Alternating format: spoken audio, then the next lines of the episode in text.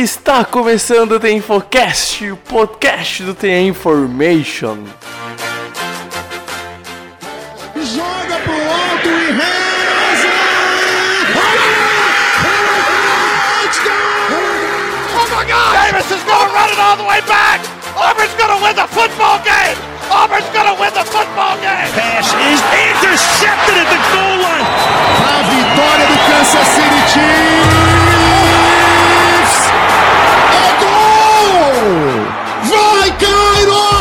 Vai, Cairo!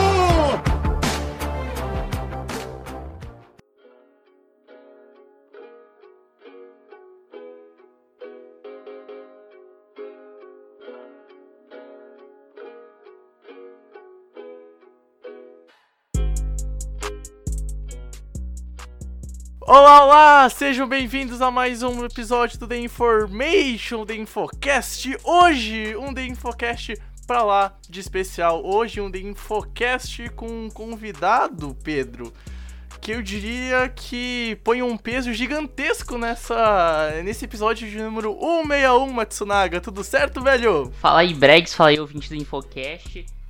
É, Bregs, assim, eu acho que a gente nunca recebeu ninguém que já apareceu em rede nacional e muito menos alguém que é uma lenda do futebol americano nacional. Então, assim, eu acho que não existe dúvidas de que esse convidado de hoje vai estar na maior prateleira que o The Infocast pode receber, né? É, cara, isso aí. Porque hoje o The Infocast, o The Information, está botando mais uma pessoa nessa família, nessa trajetória de quase três anos. Pedro Pinto, comentarista dos esporte interativo, narrou Super Bowl, fez o Diaba 4 em TV, uma lenda da FABR. Vem hoje para comentar um pouquinho de futebol americano. Cara, seja bem-vindo ao The Information, ao The Infocast. Microfone é teu e bem-vindo à nossa família, cara. Cara, agradeço demais o convite. Lenda nada, por favor, não vem com essa não. Cara, eu sou mais, eu sou mais um como vocês, cara. Eu sempre falo isso. Eu sou mais um fã de futebol americano, mais um fã de NFL. E vai ser muito maneiro eu, Pedro, conversando aqui com o Pedro com o Pedro pra gente, pra gente ten- tentar fazer alguma coisa coerente aqui. Vamos ter que é, ir só de apelido e sobrenome mesmo, porque se deixar É, de cara. Pedro só vai complicar demais, cara. É, eu, eu, vou- eu vou ter muita pena do, do amigo ouvinte identificar-se só com o nome Pedro, cara. Coitado, velho. Mas, ó, eu também admito que, ó, pelo sobrenome, eu não tenho maturidade suficiente pra chamar alguém por sobrenome Pinto. Então me desculpa, Pepe. Não, cara, Mas, não, não. Cara, isso você pode ficar tranquilo que o pessoal que tá ouvindo aí o podcast, qualquer apelido que você já imaginou, você pode ter certeza que eu já ouvi. Então, assim, não tem, é muito difícil alguém introduzir um apelido novo aí na, na minha vida. Então, isso aí pode ficar tranquilo que todos eu já ouvi.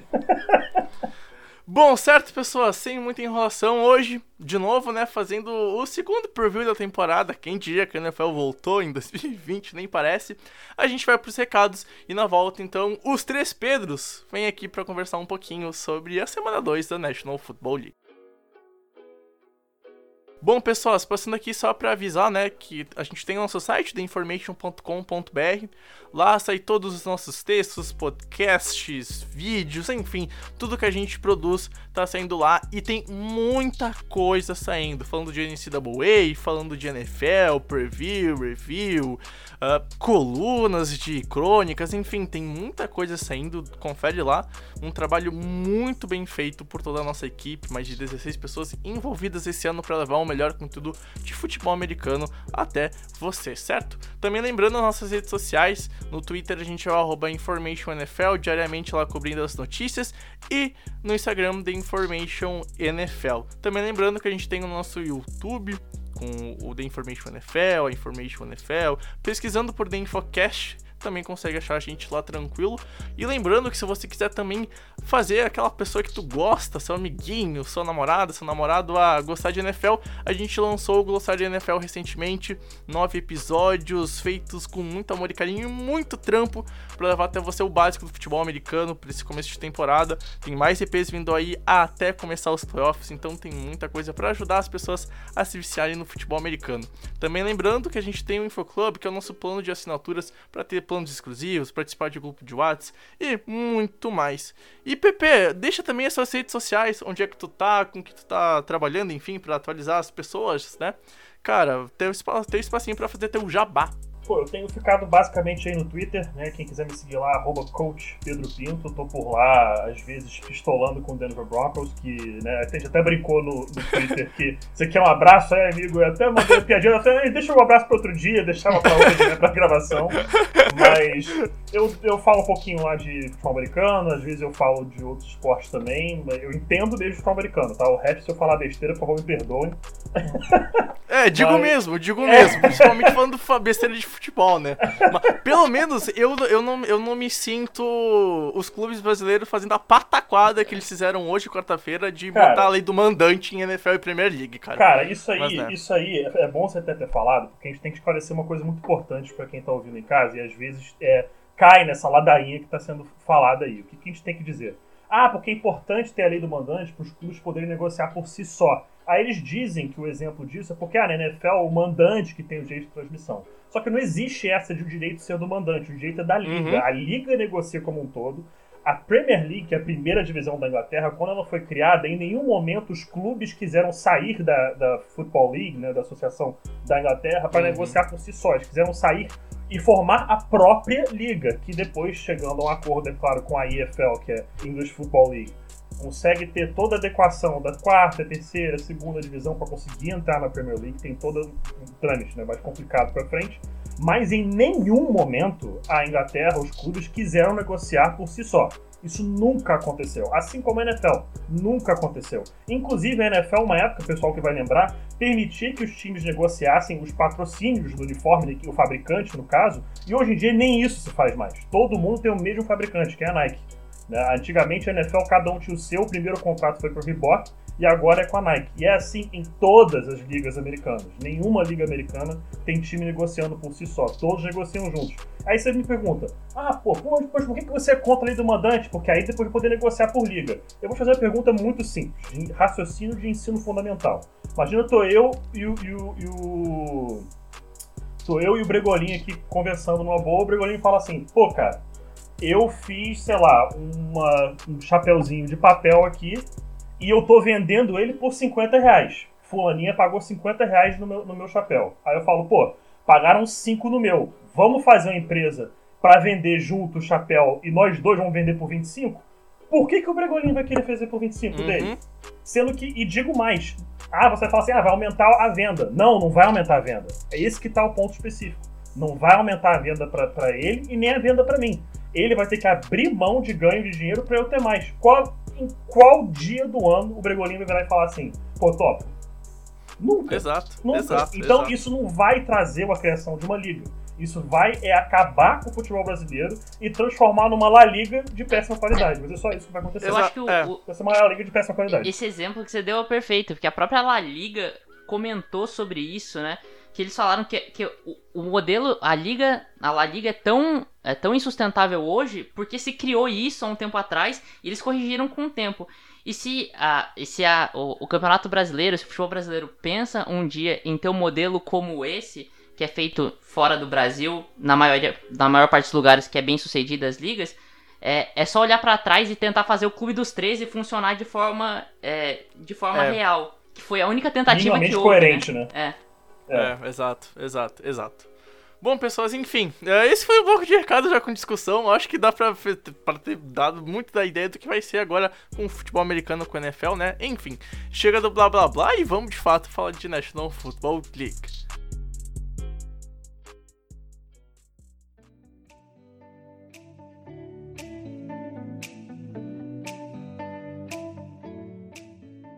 Vamos lá então, Pedros. A gente tem uma difícil missão de falar de alguns jogos, né? Ou não tão difícil assim. E o primeiro jogo que a gente vai comentar é Minnesota Vikings e o Indianapolis Colts. É um jogo que é muito interessante pelo fator de as duas franquias estarem com uma derrota e nenhuma vitória nesse começo de temporada. São duas franquias que estão dispostas e têm o, o status de de fato estar brigando por ir aos playoffs. Só que assim, começar com duas derrotas e nenhuma vitória numa divisão que é tão disputada como a NFC North e a AFC South é um pouco complicado, né, PP? Então aqui a gente já começa a ter um jogo, por mais que seja só semana 2, é um jogo que já tem um peso a mais para essa rodada da NFL, né, velho? É um jogo que com, começa a complicar para as duas equipes, né? Você não quer em nenhum momento cair para 0-2 e, e, e se, se, encarar aí, né, uma situação de possivelmente 0-3 já na semana 3 da temporada. Não lembro qual a porcentagem exata, mas na imensa maioria das vezes, os times que começam 0-3 não conseguem ir aos playoffs. Claro que essa conta vai ter que ser recalculada agora, porque são sete times indo para os playoffs e não, e não mais seis. Mas é, você começar a temporada nessa situação realmente complica demais as equipes. O Colts, que teve o jogo da semana passada, que acho que foi o, o grande choque né, da liga, que ninguém, eu acho que acreditava que o Jaguars poderia vencer aquela partida. O Jaguars que o pessoal já tá falando que tá tank for Trevor, basicamente. É, Trevor Lawrence que basicamente já anunciou que vai pro draft ano que vem. Então, uma situação que surpreendeu. Surpreendeu a todos e o Colts, tanto quanto o Vikings, a gente começa a olhar pro lado do Vikings também, eles, cara, precisam ganhar esse jogo. Precisam ganhar essa partida. São dois times que têm interesse, têm qualidades para vencer as suas divisões. E eu, cara, eu tô tendendo mais pro Vikings. Acho um time um pouco mais completo. E Philip Rivers, sim, teve bastante jardagem no jogo, mas ainda precisa se entrosar por completo com seu corpo de recebedores, principalmente.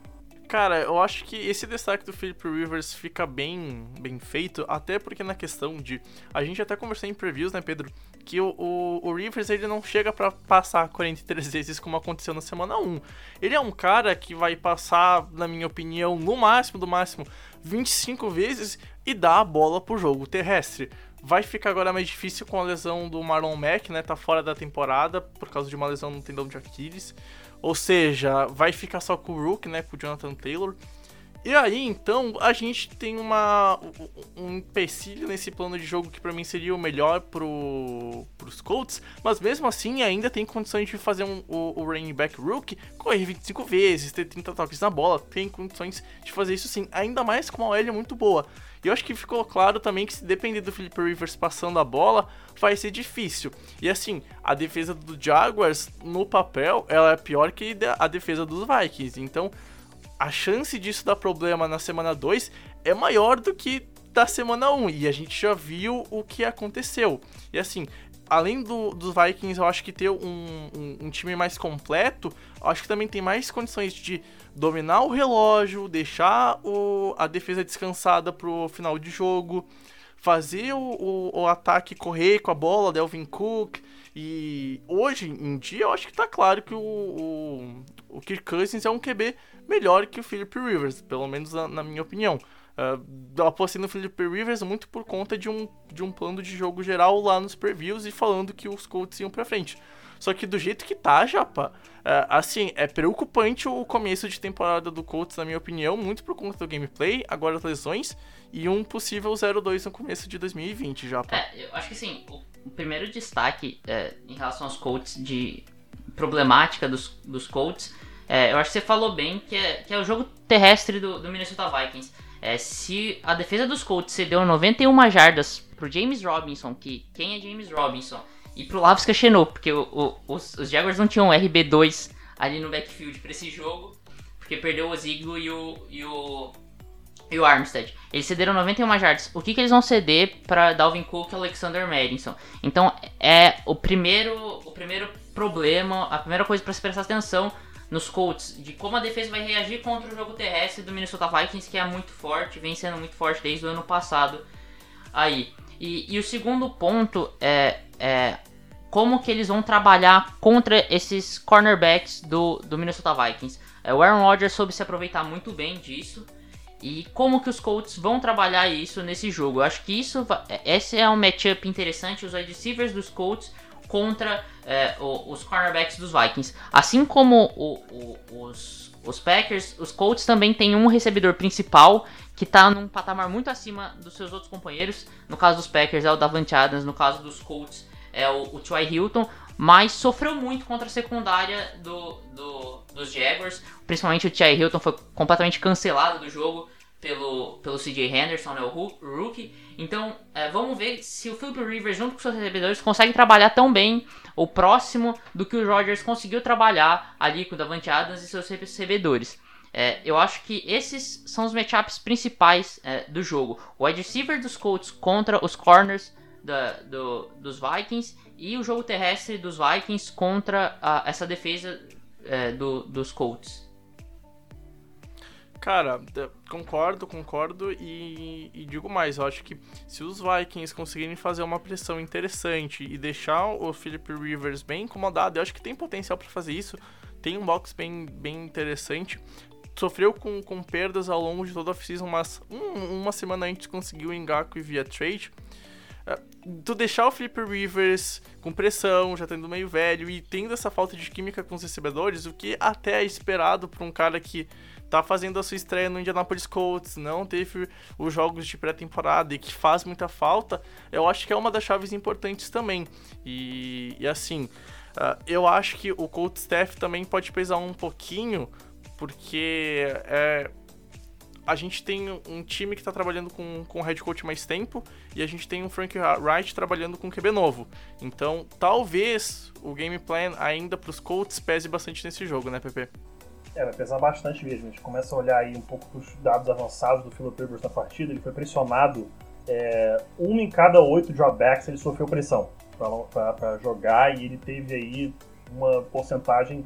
Se a gente for arredondar, um em cada dez passes que ele lançou foi o que se pode ser chamado de uma péssima decisão. É uma, uma bola totalmente equivocada para um recebedor que talvez estivesse totalmente marcado ou nem próximo do recebedor, algo desse tipo. Então, a gente vê que a pressão em si não estava chegando no Philip Rivers. Porque quem recebe pressão uma vez em cada oito dropbacks, você não está sendo muito pressionado. Você está tendo tempo tranquilo para lançar a bola, está tendo tranquilo, tempo tranquilo para trabalhar. E realmente, 46 passes para o Philip Rivers não é o ideal. Acho que o game plan, de novo, mesmo com a lesão do running back, eu esqueci o nome agora. Tá Marlon Mack. O Marlon Mack, obrigado. É, mesmo com a lesão do, do, do Marlon Mack, é, acho que o Colts não pode tomar essa decisão de buscar se apoiar no Philip Rivers para ele ser o, o, o, focal point desse ataque, né? ele ser o cara que vai carregar esse time. Ele precisa de um elenco que tenha um running game bom, ele precisa de uma boa linha ofensiva, coisa que o Colts tem, fica provado inclusive nas estatísticas do, do pressure em cima dele. E, cara, precisa ser o jogo terrestre. O jogo terrestre tem que encaixar. Vocês falam, ah, não, não lembro qual Pedro foi que falou agora, eu não fui, mas dos dois foi, mas é, falou exatamente isso, que, que o Philip Rivers precisa desse apoio, precisa de um jogo terrestre, o jogo não pode ser apoiado em cima dele. E, e eu espero que o Colts faça isso na partida. Com relação ao Vikings, de novo, eu vou olhar para o jogo terrestre.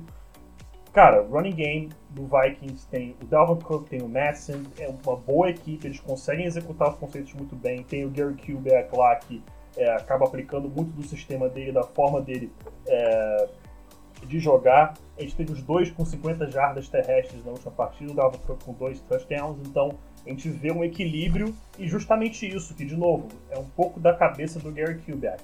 Eu vou equilibrar os dois running backs na, partida, eu não vou sobrecarregar ninguém.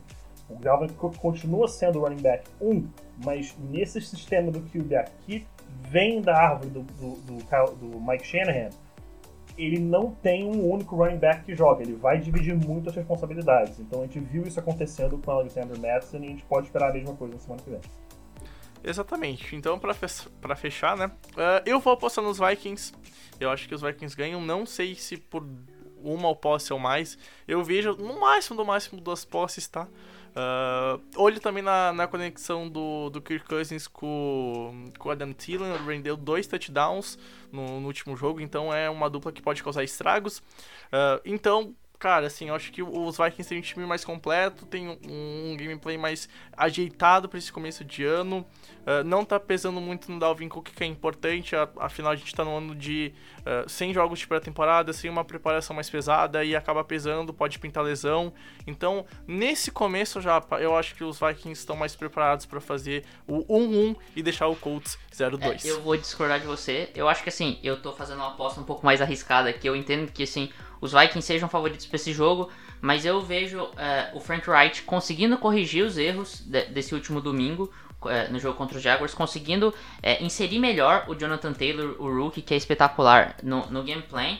E, e, o Philip Rivers eu acho que vai gerar uma conexão muito interessante com o T.Y. Hilton, graças à fraca, a, a, fraca os, os, os, nomes muito fracos na, na posição de cornerback dos Vikings. Então eu aposto nos Colts. É, isso... Uh, pode falar, Brex. E, e, vale, e vale lembrar que é uma secundária nova, né? Eu acho que a média é 22 é, ou 23 é, anos, são, né? Então. São muito jovens e não são jogadores que, que vieram com um status muito alto é, vindo do draft, né? Então são jogadores jovens que ainda tem muito a aprimorar, muito a evoluir. Mas, então, é, eu tô apostando nos Colts, mas também é, com uma posse ou menos ali de diferença. É, exato. Bom, passando então para o próximo jogo, Atlanta Falcons e Dallas Cowboys fazem um duelo onde a gente tem características parecidas em questão de recorde. As duas franquias chegam com derrota no último domingo e a gente já começa a ver, né, Matsunaga, uns Cowboys que por mais que seja estranho, pô, é só o segundo jogo, já chega com uma dúvida no coach staff, pelo menos na minha sincera opinião. E vai enfrentar uns Falcons de um ataque que teve suas dificuldades contra o Seattle Seahawks, mas é um ataque que tem total condições de correr, fazer play action e pode ser uma das armas da franquia de Atlanta contra os Cowboys, que sofreu muito com o Rams nesse quesito no Sunday Night passado, Japa. É, assim, primeiro fazendo destaque, né, sobre isso que, cê, que, que você falou, Brex, eu acho que é bom a gente falar que uh, muito desses times com, com novos novos coaches, né, tanto é, head coach como coordenadores, estão struggling, né? Estão tendo problemas, é, tiveram problemas nessa semana 1 e é natural, né? Com a preparação tão, tão enxuta como foi desse ano, é, acaba acontecendo esse problema, porque são mudanças de sistemas, mudanças de estilos, é, jogadores novos chegando, então é, tudo dificulta né, nesse começo de temporada para esses times que trocaram de, de técnicos. É, é, o caso do Dallas Cowboys. É, longe de mim querer passar pano, entre aspas, por, por um play calling que foi bem ruim contra o Los Angeles Rams no, no ataque, mas a gente viu algumas surpresas pelo lado do Dallas Cowboys. É, eu acho que assim, principalmente na DL, a gente viu um, um Cowboys bastante agressivo com o Aldon Smith. Então, é, era um cara que a gente não esperava muito. É, é lógico que a gente vai, vai esperar mais de outros jogadores, mas o Aldon Smith jogou muito bem. Então já reforça bastante essa, essa DL dos Cowboys. A, a secundária, apesar de ter tido alguns problemas, não comprometeu. Isso foi importante para a defesa dos Cowboys. Então acho que meu destaque inicial para esse jogo é isso. A defesa dos Cowboys jogou bem, se comportou bem contra um ataque dos Rams que é sim forte e que tem o Sean McVay ali, que é uma mente brilhante é, ofensivamente. Então, é, eu acho que isso vai ser importante para os Cowboys. Eles repetirem uma boa atuação defensiva, principalmente com um ataque tão potente e, é, e tão. É, e tão, assim, pontua tanto quanto o ataque do Atlanta Falcons, né? É, e assim, Pedro, até que ponto, Pedro? Né? Olha só, é um podcast chamar por nome, né? Gênio. Bom, é, e, assim, já, já que você tava falando da defesa, né? Uh, o, os Falcons na semana passada eles correram uh, para 72 jardas no, durante o jogo contra o, o Seattle, e muito disso por conta que teve que abdicar do jogo terrestre, porque praticamente no segundo tempo inteiro teve atrás por três posses. E aí, obviamente, tu tem que passar a bola e aí só vai que vai. O quanto impacta talvez a lesão do, dos linebackers, né? O, o, o Lee, pra mim, praticamente todo ano ele tá sempre na injury reserve, então nem conto muito é impressionante. E o Vander Ash é outro cara que tá começando a todo santo ano ficar é, é, o, é o Shang-Li 2.0, né, o Vander Ash. É, exato, exato, exato. Então, assim, uh, até que ponto talvez essas lesões impactam pro jogo TS de Atlanta? Porque, assim, uh, a gente não tem muito, muito conhecimento do que esse time pode fazer se engrenar muito com a bola com o Todd Gurley. Mas creio eu que com um ataque que tem armas tão voláteis, dá pra se dizer assim, e um QB que sabe punir sem play action, talvez com play action pode ser mais mortal.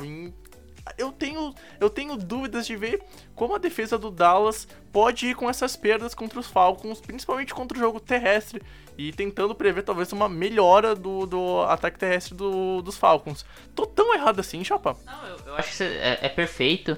É, os Cowboys vão ter problemas, talvez, para parar o jogo terrestre. É, é, assim, no papel, se você for analisar, é, é um dos é, é, um dos melhores corpos linebackers da, da NFL. Só que o problema é que ele nunca fica saudável e a gente vê de novo o Leighton Van Der e o Sean Lee machucando. Então, é, é assim, é natural que os Cowboys sofram um pouco contra o jogo terrestre.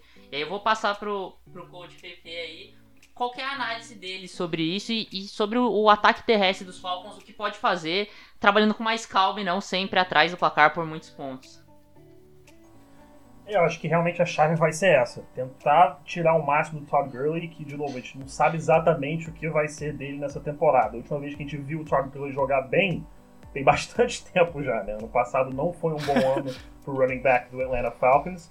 É, não contando com o Van Der Esch e com o Sean Lee é um problema gravíssimo por, por dois motivos. A gente acaba pensando muito no jogo é, terrestre, mas isso vai forçar também é, o Cowboys a fazer alguns ajustes.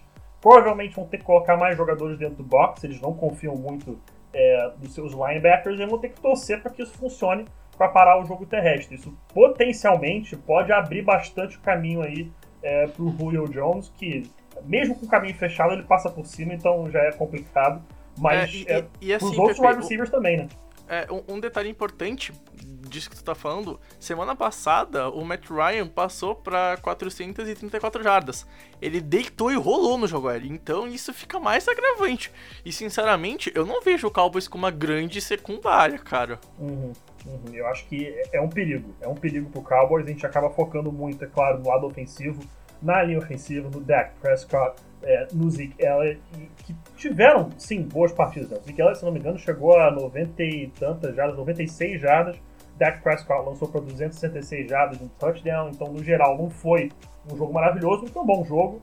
Só que, cara, defensivamente, sem contar com esses dois linebackers, né, o Lee e o Van Der Esch, vai complicar bastante pro, pro Dallas Cowboys. Eu acredito que eles vão ter dificuldade para manter o Falcons off the field. Acho que o principal uhum. pode ser isso. O Falcons tem capacidade, é, se as peças encaixarem, claro, de ter um bom jogo terrestre, fazer o relógio rodar e manter o ataque do Cowboys, que teoricamente é a melhor parte do time, fora do campo. E se isso acontecer, o Falcons entra com uma enorme vantagem nessa partida. Cara, e, o outro detalhe, né? É que eu acho que principalmente o lado ofensivo de Dallas para ficar para ficar em campo, eu acho que tem que melhorar as chamadas, sinceramente. Eu acho que o, o plano de jogo me deixou muito frustrado. O, o primeiro tempo não tanto. Aí começou a chegar a hora decisiva e eu comecei a estranhar algumas chamadas. Aí chegou o quarto período e eu fiquei muito decepcionado. Então, uh, falar daquela daquele drive que resultou em uma quarta para quatro, onde não teve conversão, acho que é chovendo molhado, todo mundo já falou muito bem disso. Mas eu também pensar naquele drive do Two Minute Drill, onde teve 3, 4 passes que a bola viajou mais ou menos 5, 4 jardas na média, e aí depois teve dois four verticals praticamente. Não teve nenhum conceito tentando explorar o meio do campo porque tinha timeouts, não teve nenhum conceito tentando deixar a defesa dos Falcons mais mais alargada, assim, tentar explorar mais a profundidade logo de cara e apostar num, num huddle. Isso me incomodou bastante. O, o, Guto, né, nosso, nosso escritor que participou do, do último podcast, citou isso muito bem e e ele falou que lembrou muito o Mike McCarthy do final dos Packers. E isso que me incomoda, Pedro. Eu acho que o, o coach staff nesse jogo tem um papel muito maior e principalmente para Dallas, porque além de ter que se preocupar com um ataque que é muito explosivo dos Falcons e que tem todo o potencial, eu acho que tem que melhorar muitas chamadas, mas é aquilo. O meu primeiro contato com esse novo Cowboys não me agrada nesse ponto. Não me agrada em ver o que aconteceu no quarto período do Sunday Night. A primeira observação é para de me chamar de Pedro, Bregs, porque fica confuso. Pô, tá louco? Eu tô acostumado, ele, cara, ele, não dá. Ele falou, ele falou Pedro, eu fiquei quieto assim, eu falei, cara, vou só deixar o ouvinte esperar é, alguém falar é. alguma coisa, porque...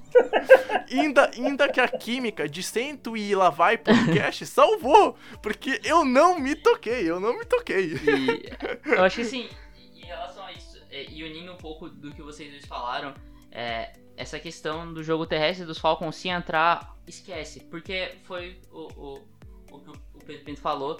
A, a gente tem uns Cowboys que se a defesa contra o jogo terrestre sofrer pro Todd Gurley, vai começar a ter que encher o box demais. Vai ter que colocar cada vez mais jogadores ali dentro do box para parar esse jogo terrestre. E aí você tem três recebedores dos Falcons que no jogo contra o, o, o Seahawks passam das 100 jardas. Tem o Calvin Ridley, o Julio Jones e o e o Gage. Então, são três saudoso Russell Gage. Aqui. É, E assim, é, pro, pro fã menos assíduo da NFL, pode ter sido uma surpresa enorme. Eu acho que até pro fã mais próximo da NFL, o Russell Gage passar das 100 jardas é surpreendente, mas já se esperava um trabalho melhor do Russell Gage né, nessa temporada, com mais participação nesse ataque dos Falcons. E, e, assim, não dá pra descartar. E aí, como, é, como eu falei, a secundária do, do, dos Cowboys não comprometeu no jogo com os Los Angeles Rams. Mas o talento não é tão grande lá. Ah, o principal cornerback deles é, é o Diggs, né? O, o, o, irmão aí do, do recebedor do, do Buffalo Bills. E, e o Diggs não é um cara consolidado. A gente viu que em alguns momentos ele acabou sendo queimado. E é natural isso. Ele é, ele é um jogador. É, é um cornerback mais playmaker do que um lockdown. Um cara que vai é, que vai conseguir parar completamente uhum. o recebedor adversário. Como que vai ser o Trevon Diggs marcando o Julio Jones, por exemplo, que é um dos melhores é, recebedores da liga, um dos caras mais imparáveis, né? Eu, eu, eu, vou, eu vou dar um pequeno spoiler, tá? Vai dar merda. vai dar merda. Então, então é isso. E aí imagina como que é o Trevon Diggs marcando o Julio Jones sem a ajuda do safety. Então a, a defesa do Cowboys fica numa situação muito complicada se o Todd Gurley conseguir correr bem nesse jogo. É, concordo. Bom, Pepe, depois de tudo isso, quem você acha que leva o 1 para casa e vai ficar 0-2 no começo Cara, de 2020? Eu, eu, vou de Falcons. Vou de Falcons. Se Vander Esch e Sean Lee estivessem saudáveis, eu ficaria um pouco mais em cima do muro. Mas é, com essa lesão deles aí, eu acho que isso realmente vai interferir bastante na partida. Eu vou até olhar rapidamente aqui qual foi a line que eles botaram. Cara, o Cowboys é favorito por 4 pontos e meio. É o que estão botando aqui nesse momento, mas eu, eu iria de Falcons. Eu iria de Falcons, acho que é uma aposta até razoavelmente tranquila. Estão dando menos 4.5 pro Cowboys, eu iria de, de Falcons com uma certa, uma certa tranquilidade. Japa, quem Cara, ganha? É, se o Dak Prescott não, não tiver uma atuação de MVP, e não é o que eu espero, é, vai dar Falcons para mim, concordo completamente com, com o coach PP. E, e, assim, eu, eu dou com uma larga vantagem até. Eu acho que pode ser uma, uma vitória de, de até duas posses de bola.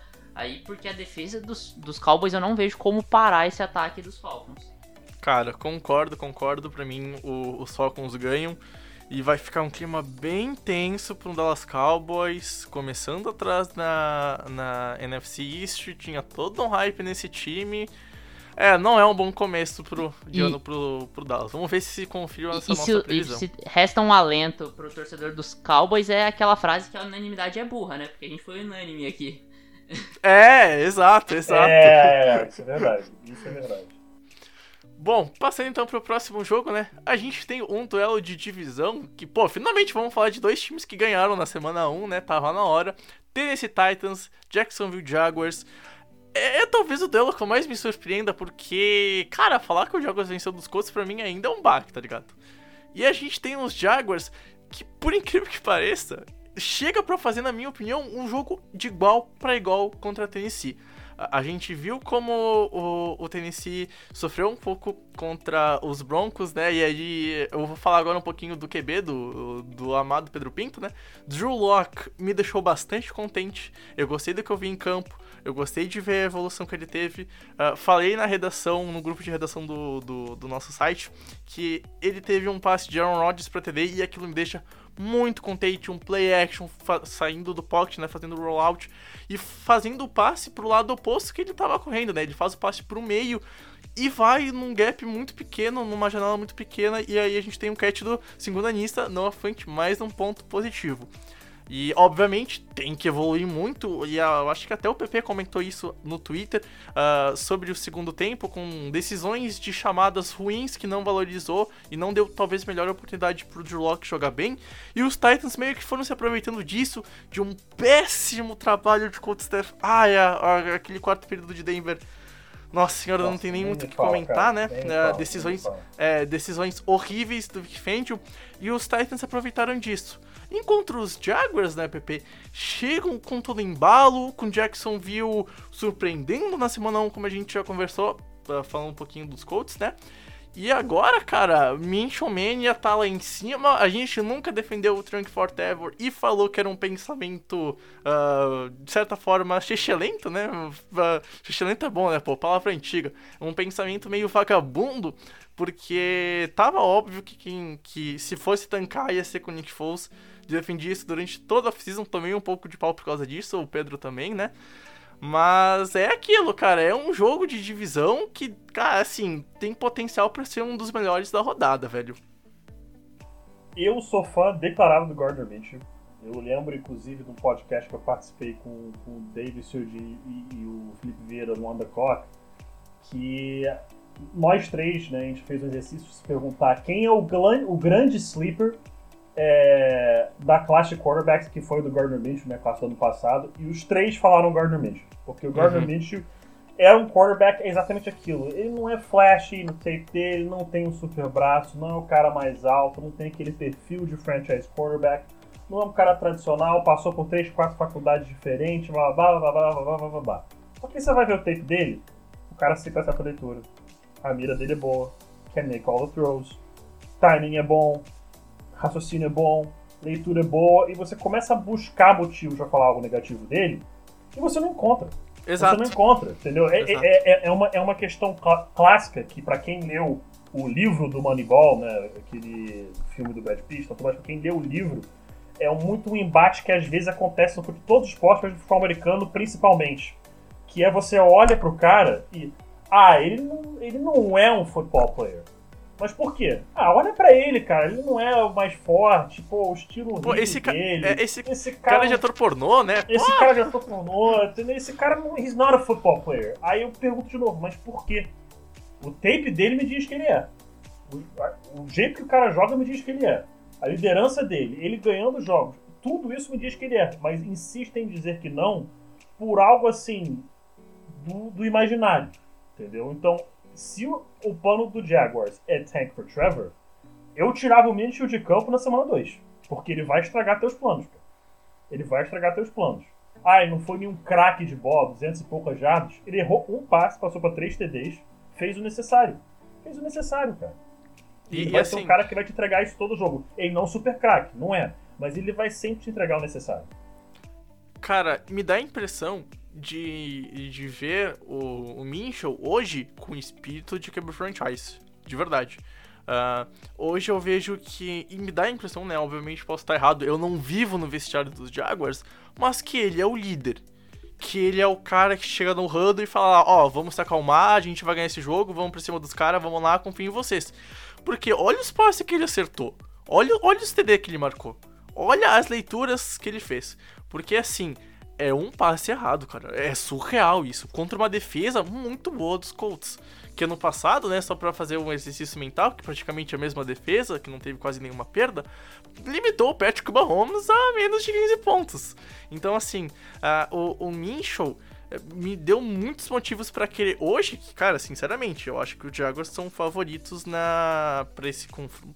Favoritos não, mas é a minha aposta já, já adiantando porque, assim, o Tennessee teve dificuldades em pôr o jogo terrestre. Em nenhum momento a gente pode falar que de fato o Derrick Henry engrenou, né, Japa? Então, se conseguir de novo parar o jogo terrestre, ou no caso, limitar, né, parar o jogo terrestre de Tennessee é complicado contra um, um cara que é um armário, um armário correndo, né?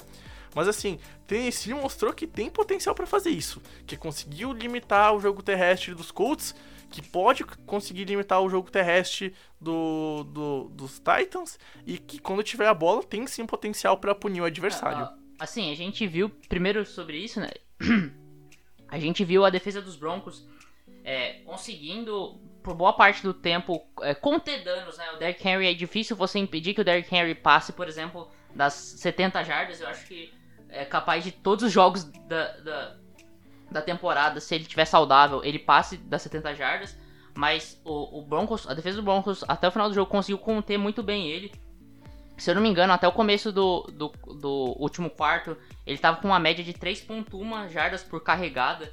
Então, pra, falando de Derrick Henry, é ótimo uma defesa que consegue segurar ele a, a, esses números, né? Em três descidas ele não consegue um first down.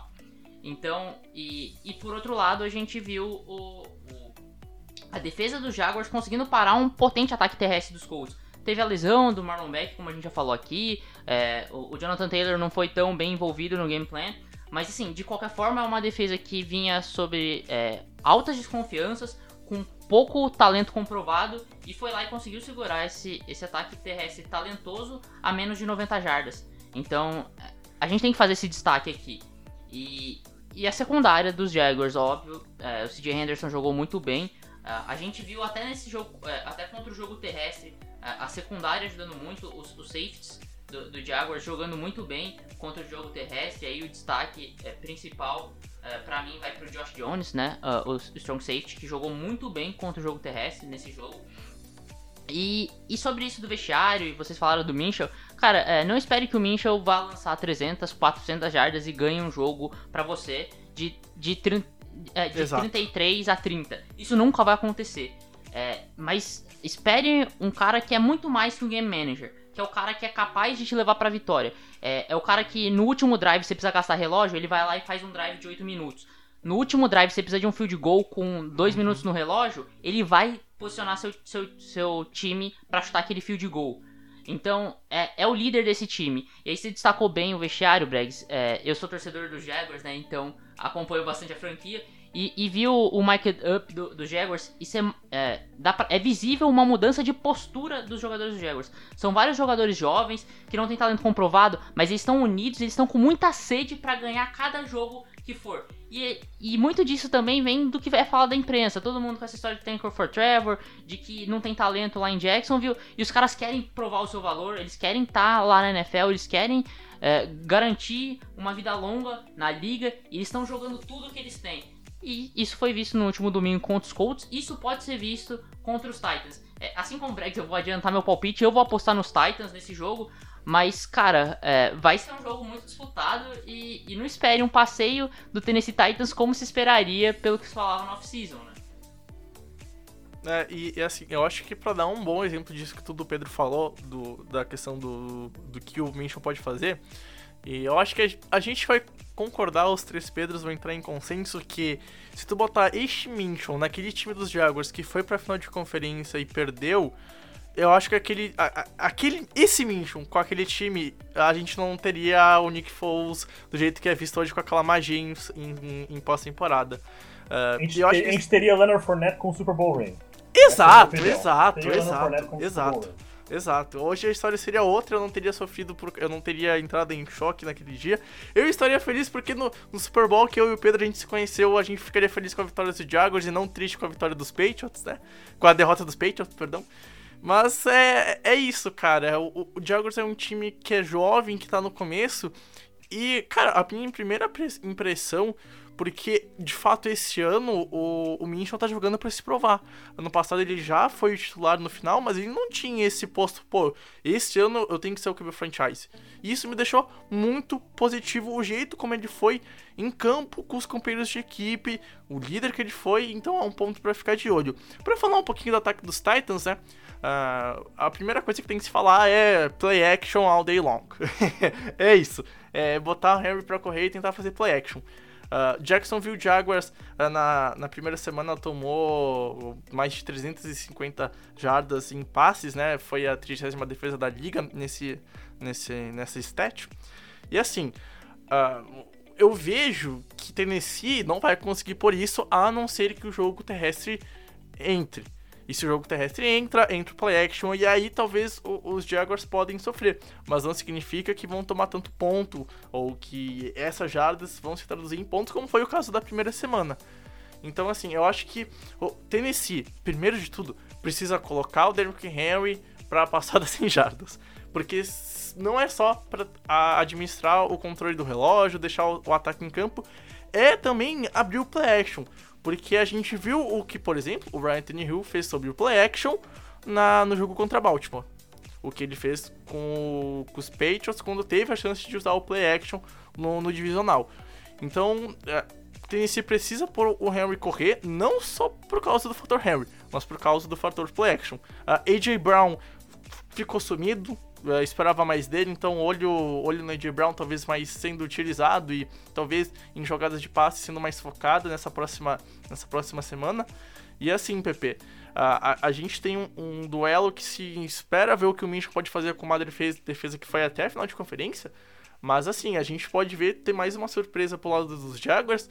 E, e ficar pen, pensativo sobre o jogo terrestre de Tennessee. O que eu acho que é, seria supérfluo no começo de temporada. Seria um pensamento fraco. Mas seria decepcionante Tennessee não começar correndo bem esse ano. E mais estranho, começar sendo o segundo da, da, da divisão atrás dos Jaguars, né? É, seria bem estranho. E a questão do Derrick Henry é que gente, ele é tipo uma locomotiva mesmo. Ele, a cada corrida que ele, que, ele, que ele tem na partida, mais força ele vai ganhando. Porque o cara é um touro, ele é gigante, ele é um linebacker jogando de running back. E o plano do Titans é exatamente esse. É, ah, a corrida não tá entrando no primeiro quarto? Não importa, vou correr no segundo. Não tá entrando no segundo? Não importa, vou correr no terceiro. Não tá entrando no terceiro? Não importa, vou correr no quarto. E aí quando chega no quarto, cara, o cansaço da linha defensiva adversária já foi pro espaço o mindset da linha ofensiva do Tigers já está instalado. Eles estão prontos para massacrar alguém. Para quem já escutou o podcast o Taylor One, né, o Busting with the Boys, quem já escutou, você, você percebe um pouco o mindset do, do, da linha ofensiva do Titans, cara. Eles querem bater em todo mundo. Eles querem correr toda jogada. Claro, isso é, isso é natural de uma linha ofensiva também. Mas você vê a confiança que a linha ofensiva tem, sabendo que o Derrick Henry está atrás deles. Ele sabe que, cara, se eu matar esse maluco na minha frente, o Derek vai passar e vai matar o cara que tá atrás dele. Esse é o pensamento que eles têm. Então eles têm muita confiança no que eles estão fazendo. Acho que a questão vai ser essa. Né? O Broncos conseguiu segurar o Derrick Henry por boa parte do jogo, mas chegou no final, ele conseguiu algumas boas corridas que ajudaram o Titans.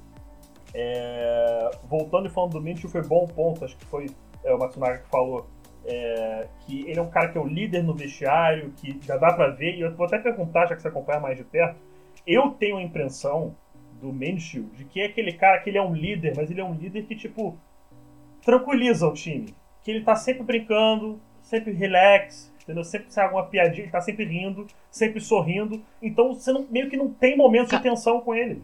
Tá, você tá sempre, você tá sempre jogando. Um, um episódio sobre isso que eu acho engraçado, assim, no aquecimento dos Jaguars nesse, nesse último domingo contra os Colts. É, o Killen Cole tava falando com, com o Lavis Questionou, né, so, sobre como é o jogo na NFL, que o jogo é mais duro, que, que você tem que play hard, né, você tem que jogar duro cada snap.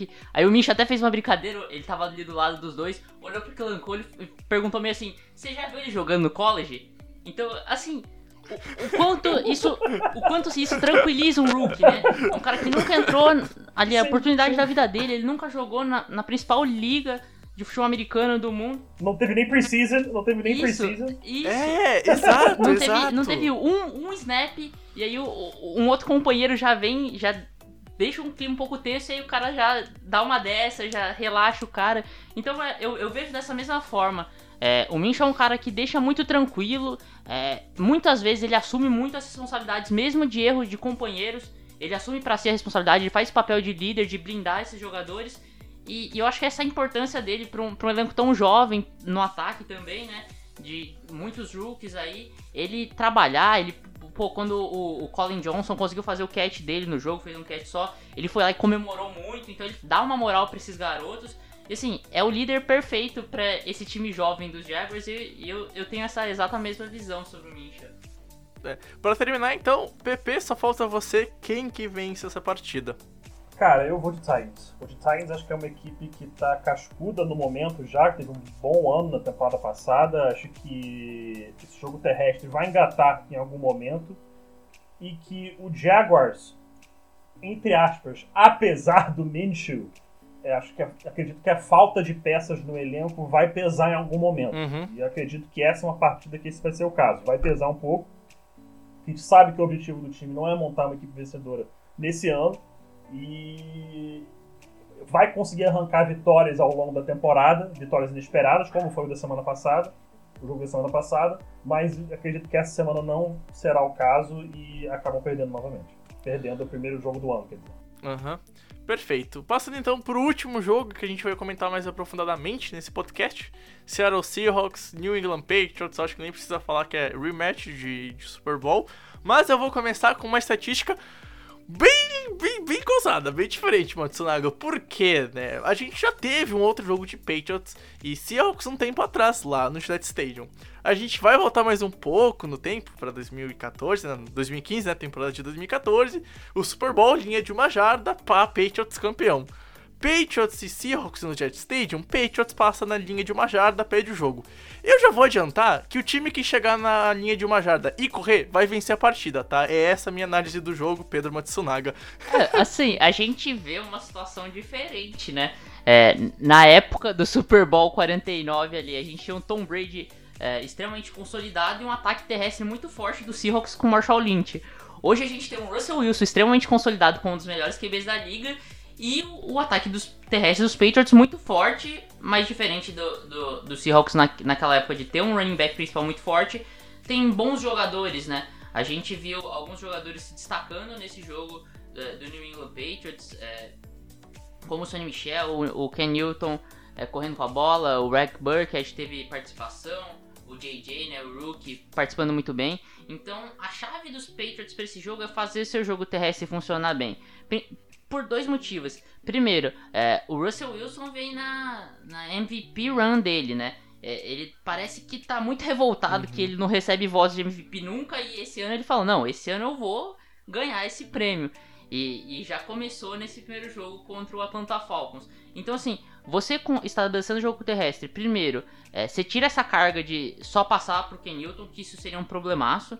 Segundo, que você deixa o Russell Wilson fora de campo. Então, isso é muito útil para os Patriots. É, e do outro lado, a gente vai ver um, esse Russell Wilson nessa MVP run dele, né?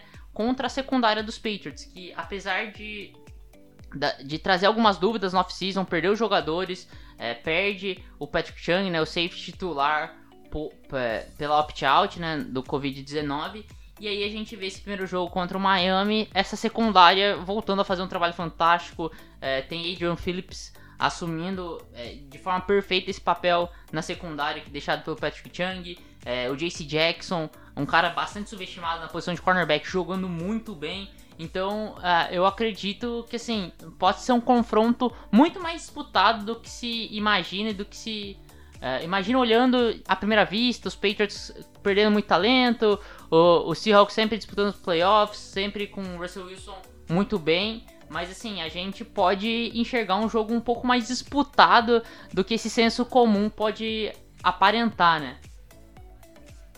Cara, concordo, concordo muito, né? Uh, obviamente, se a gente for pensar e, e, e obviamente, só para deixar claro que foi uma piada, se alguém não, não entendeu, né?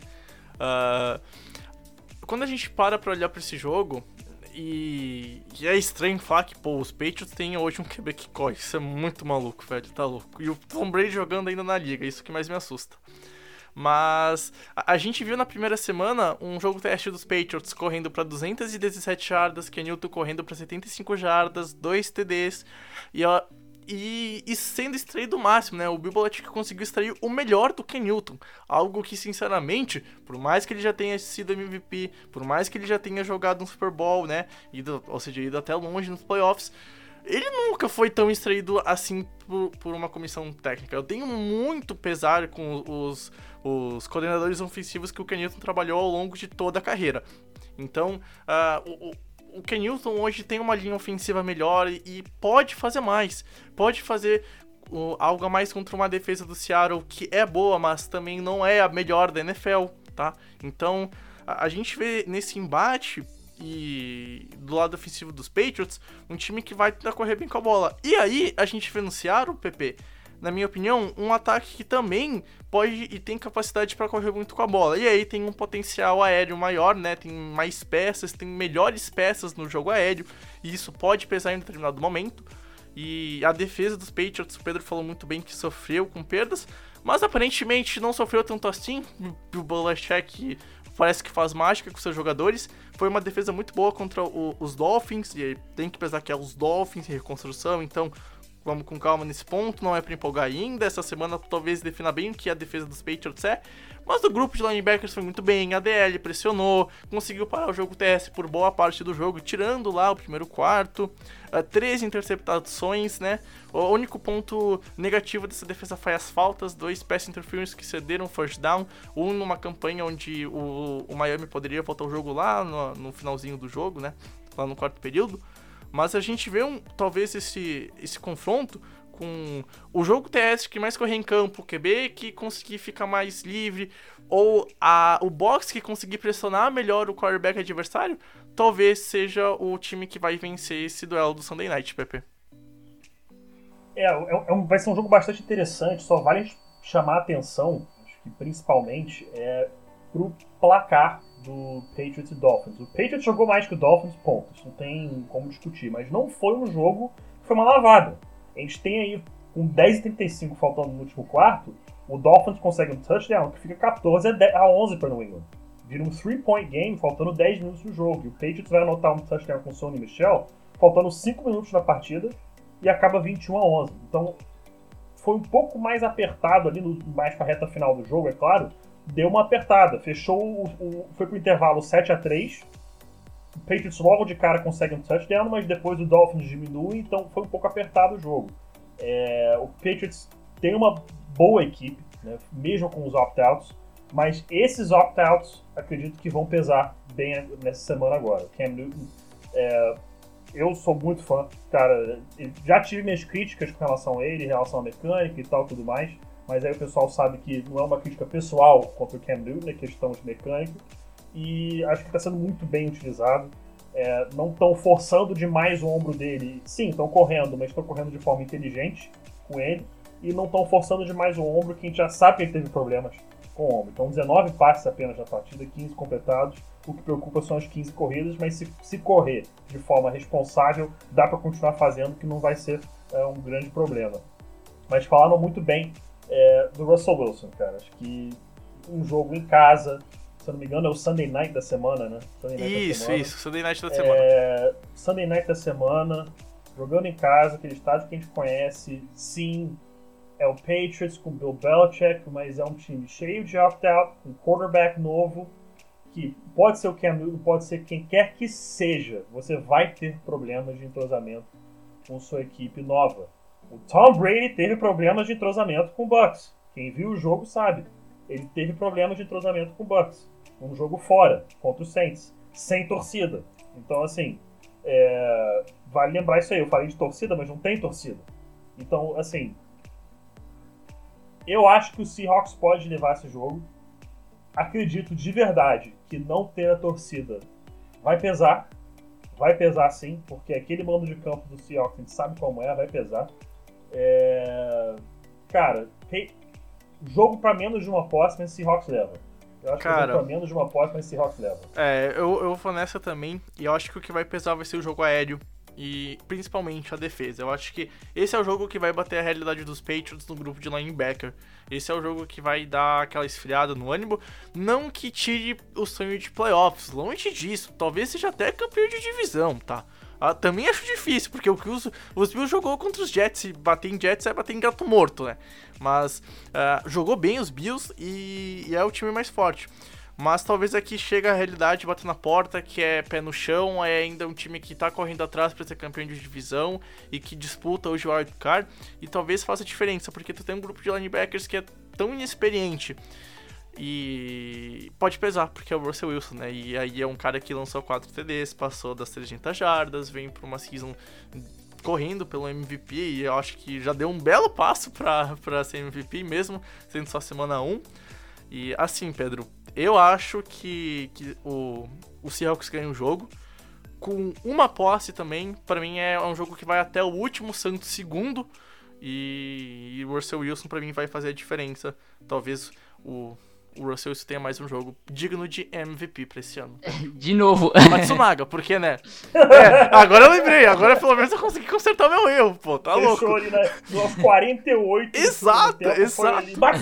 É, exato, exato. Mas, assim, é, eu discordo um pouco de você. Eu acho que o Seahawks ganha. É, eu acho que vai ser um pouco mais tranquilo do que você imagina. Eu acho que o Seahawks é, consegue é, conduzir esse jogo bem até. É lógico, eu não vou duvidar dos Patriots, é, eu não vou duvidar do Ken Newton. A, é, assim, apesar de ser um cara que com certeza vai ter problemas, como o, o PP falou, é, problemas com, com um sistema novo, com, com companheiros novos, né? Um problema de química. Mas assim, eu não consigo duvidar do Ken Newton, eu não consigo duvidar é, do coach staff em geral do, do New England Patriots. Tanto o Bill Belichick como o Josh McDaniels. Só que, cara, é, primeiro, é, é, o Russell Wilson em MVP Run, como eu falei no começo. E, e outro detalhe que eu acho bastante importante a gente destacar que a gente viu nesse jogo contra o Atlanta Falcons. é, eu sempre fui um defensor muito grande do Brian Schottenheimer é, e, e, e, sempre defendi a forma como ele, ele pensava o game plan do Seattle Seahawks. Mas é, eu meio que acabei me decepcionando ou quebrando a cara nesse primeiro jogo, porque ele mudou bastante a forma de pensar as chamadas e deu muito certo. O Russell Wilson teve uma carga muito maior de dropbacks e assim, ele arrebentou com o jogo, é, dominou completamente a, a, defesa do Atlanta Falcons e deu muito certo. Então, assim, os, o, o, os críticos do Schottenheimer estavam certos, eu tenho que dar o braço a torcer aqui. E, e é importante isso pro, pro Seattle Seahawks. É, o Russell Wilson é, tá lançando muito mais a bola e lançando muito bem, como sempre. É, eu acho que os Patriots vão acabar sofrendo com isso, porque o Russell Wilson é um quarterback muito dinâmico. Se precisar, ele vai resolver com as pernas, mas ele consegue passar para diversos recebedores diferentes. E assim, só nos principais ele tem DK Metcalf e, e, e, e, o Lockett. Então são dois dos melhores é, wide receivers da liga. É, por isso eu acho que sim, pela quantidade de talento que os Seahawks têm no ataque deles e, e pelos problemas é, dos Patriots, tanto com, com chemistry como com, com essa questão das opt-outs, eu vejo os Seahawks ganhando de maneira tranquila. Assim, eu não acho que vai ganhar de muitas posses, não acho que vai ganhar de uma diferença de 14 pontos, mas eu acho que vai conduzir bem esse final de jogo, ter uma vitória é, relativamente tranquila. O que, que você acha, Pepe? Cara, eu só acho que. É, é impressionante, desculpa, até pra mudar um pouquinho só o assunto, é impressionante, cara, como eu até agora não acostumei com essa questão da pandemia de não ter torcedor no estádio. Eu tava pensando aqui já raciocínio, ah, porque se vai mandar, e pô, a torcida pressiona, é difícil jogar lá fora, e eu. Pô, animal, não tem torcida, cara. É, pensando que eu tava exato. Cara, cara isso, é, isso, é, muito, isso é muito, muito doido ainda, muito doido, mas é, fazendo da forma segura que, tá, que espero que esteja sendo feito, vamos seguindo, né? E acho que, de novo, mesmo sem torcida presente, que, na minha humilde opinião, de todos os estádios na NFL, é onde mais pesa, é o estádio do Seahawks. Concordo. Uh, o Seahawks ainda tem vantagem, ainda leva essa partida. Principalmente por questão, eu não lembro qual Pedro foi que falou, de novo, porque fica difícil registrar, mas, é, cara, jogo aéreo. É, foi jogo eu. aéreo, é, eu não sei quem o Stephon Gilmore vai espelhar. Eu acho que vai espelhar o Metcalf e vão tentar cobrir o Locker com ajuda por cima. É minha opinião. Eu não imagino o, o, o Gilmore ficando one-on-one -on -one com, com o Locker. Acho que faz, faria mais sentido tentar fazer isso com o Metcalf. Vamos ver qual vai ser o game plan defensivo do Patriots. Isso aí. Bom, fechamos então os quatro jogos mais aprofundados. Pedro, pega o cronômetro. É, crono, crono, oh, oh, português. O cronômetro. Porque agora vamos lá então passar para os outros jogos que a gente não conversou. Ô, 30 Bregs, segundinhos. É, é sim, quero diga. mudar a dinâmica um pouco, dar, dar um, dar um Claro. boi pro nosso convidado. E mudar a dinâmica um pouco. É, o primeiro jogo vai ser Broncos e Steelers. Eu vou deixar o Pedro Ah. Pinto comentar. E, e Ah, com, e com o relógio parado. Ele pode fazer os comentários que ele quiser. É, boa, gostei, gostei. Ah, não. É pra- é pra- vocês vão me deixar pistolar mesmo, é isso, cara? Ah, a audiência gosta, é legal, cara. Ai, Pô, cara. Cara, então, eu vou abrir já falando logo. Broncos 02, eu vou começar assim. Porque, cara, eu não confio nesse time da forma que tá jogando agora. É, Philip Lindsay e AJ Bouye já confirmou hoje que vão ficar um tempo indeterminado fora. AJ Bouye deslo- deslocou o ombro, não precisa de cirurgia, mas vai ficar pelo menos umas três semanas fora. Papo já de que ele pode ir pro Injured Reserve pra voltar daqui a três semanas. Philip Lindsay, turf toe, também vai ficar sem jogar um tempo, provavelmente essa semana. É quase certo que ele não joga. Cortland Sutton ainda não sabemos por causa do AC joint. Von Miller tá out for season. A linha ofensiva me surpreendeu, fiquei razoavelmente satisfeito com, com a linha ofensiva e a forma com que jogaram. É, o Drew Locke foi bom, o que o Gregory falou mais cedo, cara. É, ele fez um jogo ok, ele jogou dentro do que eu esperava. Eu não acredito, eu não sou do bandwagon de que o Drew Locke, ah, MV, MV Locke, MVP Drew Locke, eu não sou dessa turma. Eu acho que ele pode ser um bom quarterback, pode, mas eu não o vejo como salvação do Broncos. Ele tem muitos problemas de processamento mental e acredito que isso possa ser algo que ele vai ter dificuldade para superar. Os passes em profundidade, que são, entre aspas, o grande ponto forte dele, ele errou todos. Todos os passes na segunda-feira em profundidade, ele errou todos. Então é mais uma questão também de saber o momento de arriscar, que ele ainda não sabe. É, teve um touchdown que ele perdeu fácil o Jake Butt usando no fundo da endzone, que beleza, tava com pressão, não dá pra botar muita culpa nele, mas teve uma terceira descida que ele tenta um passe pela direita quando tem um crossing route passando pelo meio, marcação mano a mano, sem safety por cima, então é uma rota muito fácil de completar, você pinga para qualquer lado que você acha que tem mais espaço e deixa o recebedor ajustar, ele não fez isso. É, então, assim, eu acredito que ele possa melhorar. Ele tá dentro do esperado, então não é nada desesperador, assim, não. Não tô surtado em nada, não. Mas fico preocupado é, dele não fazer né, as jogadas certas no momento certo, saber o momento de arriscar. E, cara, eu ainda quero entender o que, que o coaching staff fez para decidir no segundo tempo que o Noah Fant não vai jogar mais. Noah uhum. Foi o melhor jogador do primeiro tempo. Todas as recepções dele no primeiro tempo, 81 jardas e um touchdown. E aí no segundo tempo, com todo respeito, foda-se. Noah Fant no banco, não vai jogar mais, não quero mais fazer play call em cima dele. Titans ajustou? Ajustou. Mas, cara, você tem que schema guy open. Os seus melhores jogadores têm que schema open. Noah Fant é um tight que corre 4.4 no 4 dash, cara. Você não pode não utilizar um cara desse no segundo tempo. Você tem que, de alguma forma, incluí-lo no seu, no seu jogo. Então, minha, minha perspectiva para o Broncos temporada não é das melhores. Né? Eu já falei, acho que em algum momento, que eu imagino um 7-9 seria um, algo justo vai lutar talvez por uma vaga, sétima vaga de, de playoffs. Mais que isso eu não vejo conseguindo. É... E, cara, eu acho que vai tomar uma pancadinha dos Steelers, cara. Vai tomar uma pancadinha dos Steelers, porque para encarar esse time você precisa estar tá com a defesa completa, meu amigo. E a gente não tá com Von Miller, não tá com AJ Bouye, então, teoricamente, o seu melhor corner não vai jogar, teoricamente. Ben Roethlisberger já tá indo bem. Benny, Benny Snell é um bom jogador, mas todo mundo achando que ia ser James Conner, que tá com algumas lesões, não jogou muito no jogo. É, seis corridas para nove jardas. Benny Snell ultrapassou a 100 jardas. A gente tem uma defesa que tem Cam Hayward, tem TJ Watt, tem Devin Bush, tem Terrell Edmonds. Assim, eu, eu, eu, eu, fico, eu fico realmente preocupado. Não acredito que vai ser um jogo fácil. Eu não sei qual é o over-under dessa partida, eu vou até dar uma olhada aqui antes. Eu já boto a vitória dos Steelers, mas eu quero ver o quão favoritos eles são nesse jogo. Eles são favoritos por 7 pontos e meio, ou seja, uma posse. Né? Basicamente mais de uma posse, eu diria até. Né? É, são favoritos um pouco mais de uma posse, e eu acho que é bem por aí mesmo. Os Steelers pode vencer esse jogo aí por uns 10 pontos de diferença, talvez uns 13, acho que, acho que é bem por aí é um momento racional falando, porque se fosse clubista eu, eu ia estar mais pistola, tentando segurar um pouquinho. mas. mas. É, aquela coisa, não, não foi desesperador o jogo pro Broncos, mas são as lesões principalmente me preocupam bastante.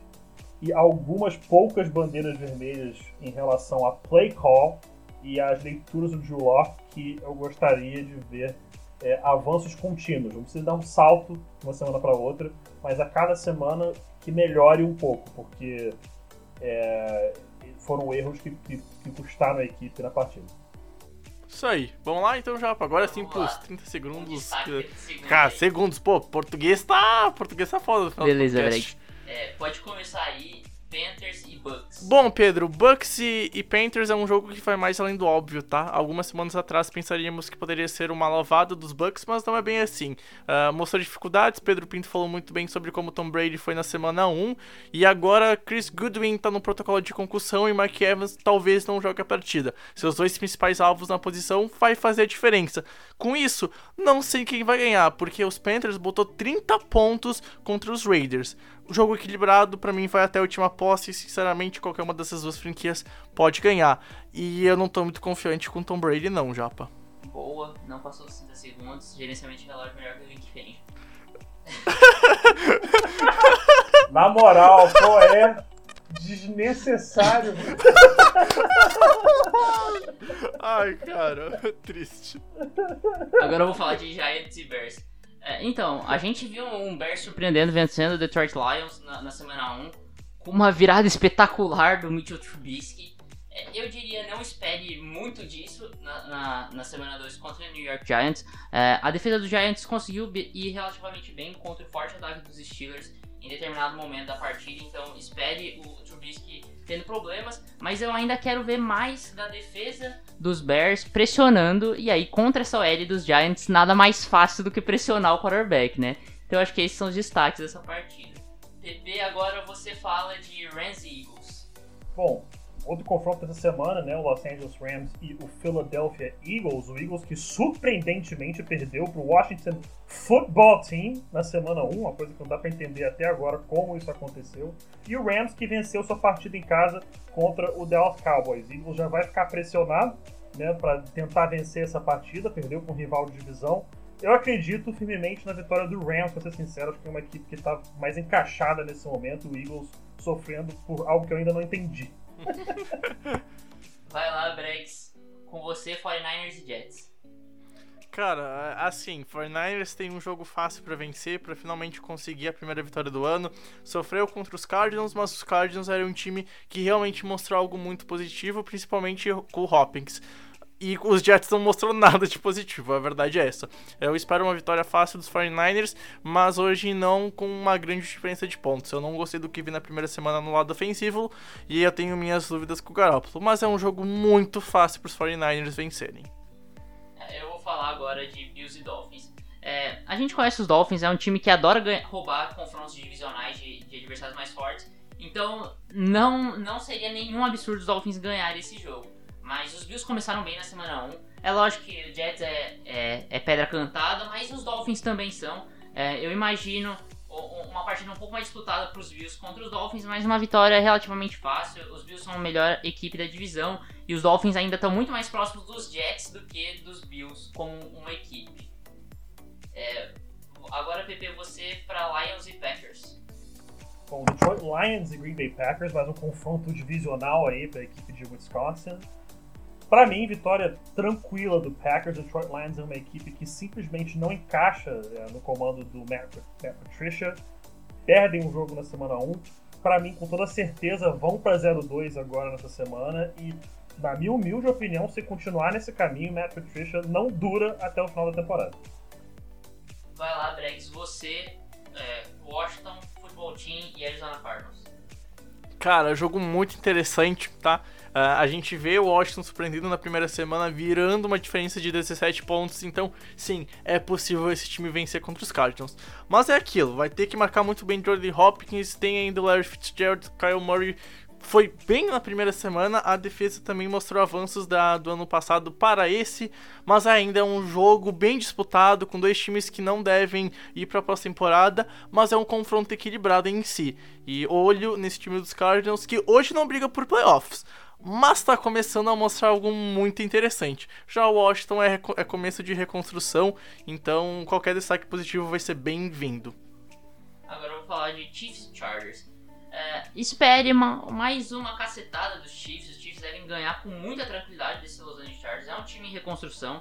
E, e assim, falando especificamente do Chargers, o Chargers precisam mais do que o Tyler Taylor. É um conservadorismo extremo o Tyler Taylor. É, eu não vejo isso funcionando é, pro, pro Los Angeles Chargers. É, é, questão de tempo que o, o rookie Justin Herbert entre. E pro lado dos Chiefs é mais uma vitória, é um time que vai ter uma caminhada tranquila pros playoffs se não sofrer com nenhuma lesão muito surpreendente. Agora, é, Ravens e Texans para você, PP. Mais um jogo aí que antigamente poderia até ser esperado ser uma grande partida, isso especificamente no ano passado, mas eu acredito que o Baltimore Ravens vai continuar sua busca aí por mais um título de Super Bowl. Ano passado foram foi encurtada essa caminhada e acredito numa vitória deles em cima do Texans, partida em Houston, mas o Texans, meu amigo, sem DeAndre Hopkins.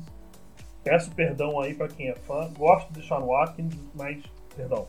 Gosto de Sean Watson, mas não vejo acontecendo. Agora, Brex, para fechar o Sunday Night Football para você, Saints e Raiders. Isso aí. E Monday Night, né? Não Sunday Night. Mas, Monday enfim, Night, uh, confundi. É, enfim, vamos lá. Uh, mais uma vez, eu acho que os Saints vão começar 2-0 na temporada. Uh, Drew Brees não deve ter tanta dificuldade, assim como todo o time do, do, do Saints. Mas olho que né, Michael Thomas não joga com lesão, vai perder várias semanas, pelo menos três, por causa que foi por injury, uh, pra injury reserve.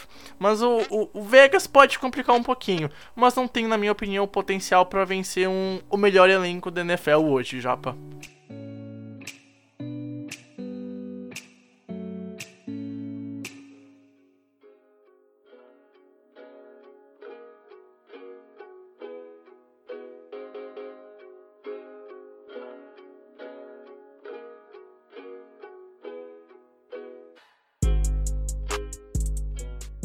Bom, pessoas, vamos então terminando aqui esse podcast, um EP um pouquinho mais longo, né? Mas, pô, é um EP especial, recebemos convidados. Uh, vou te falar que, olha, a gente já, já recebeu o Rafão, já recebeu o PP. Se pegar o, o Otávio Neto, a gente pode montar a área de futebol americano aqui do esporte interativo, tá? E começar a voltar a transmitir jogos. Aliás, que baita saudades que eu tenho aqui do, do esporte interativo, tá? Não é porque tem no PP e não é nem, não é nem um pouco babação de ovo, tá? Mas até o futebol, o, o, o, futebol americano em TV aberta faz falta, tá? E a qualidade que o aí tinha era surreal. Saudades da época que eu tinha 13 anos e me, veio, e me viciei em futebol americano lá. Com isso, então, Pepe, uh, cara, foi um prazer inenarrável ter estado aqui com você. Uh, particularmente, é um sonho de um cara de 13 anos falando com, com uma das pessoas que me ajudou a, a conhecer mais o futebol americano. Uh, e profissionalmente, cara, eu tô muito feliz de. Pô, cara, pô, é um maluco muito grande que tá aqui com a gente. Uh, pra mim, ainda meio irreal um cara tão grande tá vindo falar com a gente de futebol americano, mas tá acontecendo. Então, com isso, muito obrigado por ter estado aqui. De verdade, eu, eu espero que tu tenha se divertido como a gente se divertiu nessa gravação. Por mais que a internet não tenha ajudado tanto, a edição não vai. A edição vai parecer que tá tudo perfeito, porque é a magia da edição, tá? Mas, cara, muito obrigado por ter vindo aqui, ter tirado um tempinho teu para conversar um pouquinho sobre a nossa paixão, que é a NFL, né? Cara, eu que... Pedro e Pedro, eu que agradeço. eu que agradeço demais o convite de vocês e, e, e, cara, é uma coisa que eu sempre falo. É, eu sou tão fã de NFL quanto vocês, amo futebol tanto quanto vocês, estou falando com vocês e com o ouvinte, né? Acho que uma coisa que é importante, que é muito legal dessa comunidade do, do da NFL no, no, Brasil é que, cara, a gente sempre troca ideia. Eu acho que é, é muito é interessante você sempre ter uma mente aberta, sempre estar disposto a conversar com todo mundo, a trocar ideia. Uma coisa que eu costumo falar é, cara, você sempre pode aprender alguma coisa com qualquer pessoa. Exato. Não tem ninguém. Amanhã vai ter alguém que vai saber mais que você, cara. Entendeu? Então, é, se colocar no pedestal é o caminho errado. Eu odeio que, que se pense assim dessa forma. Odeio que. Nem sou fã que, que referencia algo assim para mim, pelo amor de Deus, sou longe disso, cara. Entendeu? É, eu, eu, inclusive, cara, me diverti demais hoje. Demais, demais, demais de estar aqui. Qualquer outro convite que tiver, tô dentro. E eu preciso perguntar, cara, antes de fechar. Bicho, vocês estão com quantos anos, cara? Tô me sentindo idoso. Aqui. Cara, então, ó, eu ia, eu ia fazer um destaque. Eu ia fazer um destaque porque, assim, hoje eu, eu tenho 21, tá? Não, eu tenho 20, tô perto dos 21. Mas eu me senti muito idoso quando eu tava, eu tava fazendo umas artes para sair é, hoje de tarde no, no, no nosso Insta, no nosso Twitter. E aí eu abri o Twitter e eu vi que o Peyton Manning, cara, o Peyton Manning tá elegível pro Hall da Fama. Mano, Isso me mano. deu um sentimento de, cara, eu me senti muito, velho. E eu não acredito que eu tô vendo o Peyton Manning, que pra mim, tipo, é, é um dos três QBs que, para mim, são deuses, junto com o Brady e com o Montana. E começa talvez por uma home se ele continuar nessa caminhada nos próximos 10 anos. Mas é, me assustei, mas cara, eu sou ainda novo aqui, só tenho 20, faço 21 agora em novembro, então tô, tô novo nessa caminhada de um dia espero eu conseguir realmente ganhar dinheiro com futebol americano. Hoje só trabalho, mas não ganho dinheiro, mas a, o, a rentabilidade vem, vem de outras formas nesse meio. Mas tô, tô novinho ainda, pô, tem 20, 20 anos. E o Pedro, que eu acho que a conexão dele caiu nesse momento da gravação, tem, tem 22, PP. Tá com 22? É, cara. Então, é, é, é isso aí. É bom saber que, tipo, acho que você falou uma coisa muito importante, cara. A TV aberta. Naquela época, eu sempre, eu sempre falo que, para mim, a, a maior conquista nossa lá foi saber, e isso, assim, pessoas que vieram falar com a gente pessoalmente, né? Saber que se não fosse a transmissão no esporte interativo, talvez eles nunca tivessem tido qualquer tipo de contato com a NFL. É, aqui é. O esporte, assim. Exato, aqui vai, vai um. Vai, vai um, uma fala pessoal, né? Que muito do que eu decidi cursar, hoje faço jornalismo, né, Pepe? E, e tento. Tenho o sonho de trabalhar com futebol americano, mas hoje sei da realidade, sei como é que é, mas ainda existe o sonho de um piá de 13 anos muito por conta que uma vez ele ficava vendo Simpsons na Band e botava pra ver NFL de vez em quando. E aí aos pouquinhos no esporte interativo ia se viciando, ia crescendo. E eu acho que o boom do esporte veio muito graças ao futebol americano no, no esporte interativo. Porque por mais que a ESPN hoje tenha uma grande audiência, não é todo mundo que tem TV fechada no Brasil, a gente sabe da realidade. Então, a- a- aqui é um caso não só não só de contato com o futebol americano, mas muito do que eu quero fazer na minha vida, jornalismo e trabalhar com esporte, veio daquela época do esporte interativo com a NFL, cara. Pô, cara, isso, isso assim, de, de- de coração mesmo, é o tipo de coisa que acho que mostra que a gente, a gente fez a coisa certa, cara. A gente trabalhou da forma certa e uma coisa que eu posso falar com tranquilidade, cara. Aquela galera toda. Rafão, Ferrantini, Otávio, Luizinho, Beltrão, todo o pessoal que ficava no Switcher, todo, cara, todo mundo. É todo mundo amigo até hoje Uhum. todo mundo amigo até hoje. Acho que aquilo que você via no ar, em nenhum momento era encenação. Aquelas piadas que a gente fazia no ar eram as mesmas piadas que a gente fazia Aham, da, da- aham. da redação. Assim, claro que PG-13 ali e tal, algumas coisas você não pode falar no Sim. ar. entendeu? Ah, aliás, eu um Nossa, eu não, eu não sei se tu já trabalhava no, no esporte interativo naquela época, foi em 2014. Eu nem sei se essa parte do podcast vai pro ar, tá? Se tu estiver ouvindo aqui é só resenha, quer ir embora, pode ir, tá? Teve um dia, era um, eu acho que era um Sunday Night, tá ligado? E nem lembro que jogo era. E aí eu tava bem de boa, né, sentado, vendo, vendo futebol americano. E eu acho que o, o- me passou, mesmo que não devia ter ido pro ar, porque o microfone abriu, não sei como, já tinha subido o, sol, o sobe o som pro intervalo. E aí eu vi o Otávio Neto falando um bate-punheta no meio do intervalo, tá ligado? Esse dia, Eu lembro! cara, eu lembro esse dia, eu não tem, não, meu, não tem nenhum, eu não consegui achar no YouTube. Eu juro por Deus. Quando, eu- quando eu consegui levar o Otávio, trazer o Otávio Neto aqui pro, pro podcast, Eu lembro. eu, eu quero. A primeira coisa que eu vou falar na abertura do podcast vai ser um bate-punheta, tá ligado? Aquele dia Cara. eu ri tanto, eu ri tanto, eu ri tanto. E meio que eu acho que passa a. como é que é o. como é que era trabalhar no esporte interativo aquilo. E que de fato hoje. Assim, molda vidas de gente que gosta de esporte e até casos mais profundos como é o meu. Muito por conta, não do bate-punheta, mas do clima do bate-punheta que eu falo. Mano, cara, aqui, aquilo ali, eu, eu acho que eu, eu não tava na transmissão. Com certeza não tava, senão eu ia lembrar como se fosse, tipo, a, tivesse ocorrido há 5 minutos. Mas, cara, eu, eu, eu lembro. Ai. Eu, eu acho que eu não tava assistindo, mas se eu não me engano, no dia seguinte, ou na mesma hora, alguém meteu assim. Caralho, vazou o Otávio falando bate-punheta indo pro intervalo. Ai, Ai, cara. muito bom. Ai, cara, nossa Cara. senhora. Ai.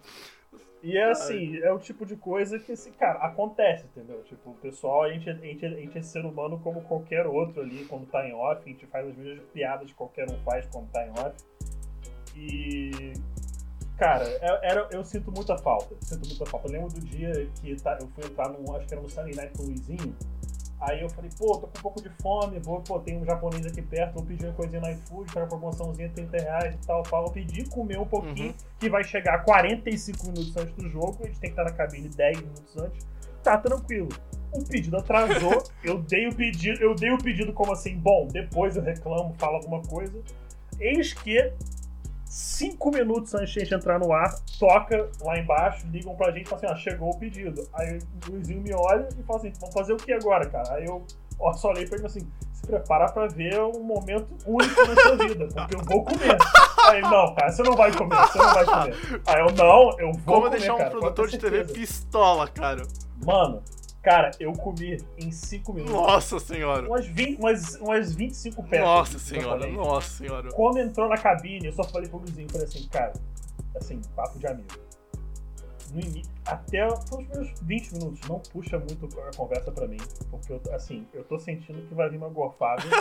e se vier, e se vier, tu segura assim 5 minutos, 5 segundos ali que eu vou no banheiro, boto pra fora e volto. Mas assim, eu tô sentindo que talvez venha um estrago. Aí, cara, eu, eu odiava pedir coisa pra, pro pessoal no sul. Tipo, mas nesse dia eu lembro que eu acho, acho que era o Beltrão que tava. Cara, Beltrão, por favor, traz uma água pra mim, cara, que tá bravo. traz uma água pra mim. Por favor, porque ele tá, tá bravo, tá difícil. Cara, velho, sério, que histórias, pô, tá louco? Esse podcast foi. O podcast nosso na off-season vai rolar. Tem, tem que rolar. Vai ter. Tem que rolar, Meu, vai, vai ser uma resenha tão boa, né? Porque. ah, vamos, eu vou começar então me despedindo, né? A gente vai fechar, acho que mais ou menos com uma hora e meia de, de podcast, um EP especial. Ah, afinal, né, pô, a gente tá, tá com convidado. Mas não se acostume, tá, amigo ouvinte? Afinal, é correria de temporada. Teve EP que saiu na terça, vai ter EP saindo agora na quinta. ah, fazendo análise e o preview da rodada toda semana. Vai ser assim até o Super Bowl. Bom, Pepe, cara, foi um prazer inenarrável ter estado com você, essas histórias, as risadas agora de final de podcast. E, cara, muito obrigado por tudo, por ter vindo aqui, ter tirado o teu tempo. Enfim, velho, eu espero que você tenha gostado pra caralho como eu, eu gostei.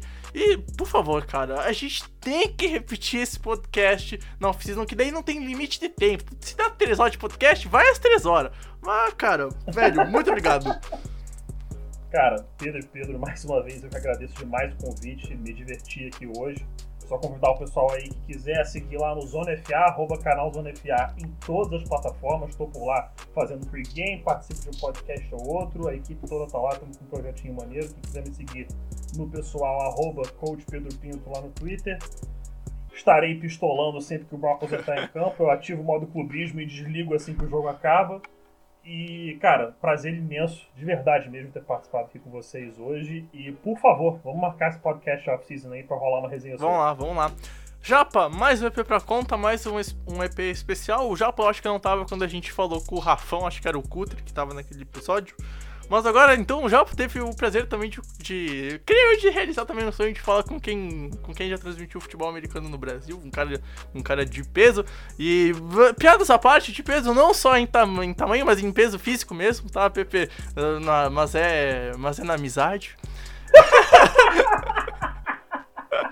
Pô, eu tô tentando baixar pros dois dígitos, já, já já eu chego. Já já eu chego. Pô, co cara, confio, confio, cara. Eu, eu não, eu, não, eu não quero usar tanto porque eu tô engordando muito nessa quarentena. Eu tô indo pra esse caminho e, na boa, eu não, tenho, não tô com muita vontade de fazer academia, cara. Então, enfim, Japa, Dá mais um EP pra... corridinha, eu tô dando corridinha. É, cara, pô, tá. Ô, eu, saudade de escorrer, saudade de escorrer todo dia.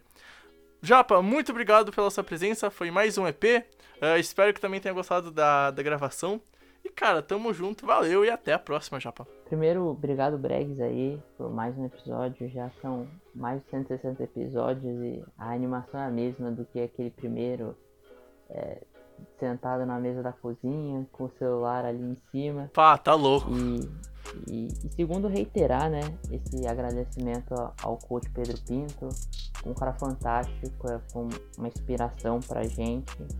É, porra, eu acho que assim, se a gente conseguir inspirar um, um fã de NFL da forma como, como o Pedro Pinto nos inspirou e inspirou mais milhares de fãs de NFL, aí é, já, já valeu a pena o trabalho, já, já dá pra falar que é um trabalho bem feito.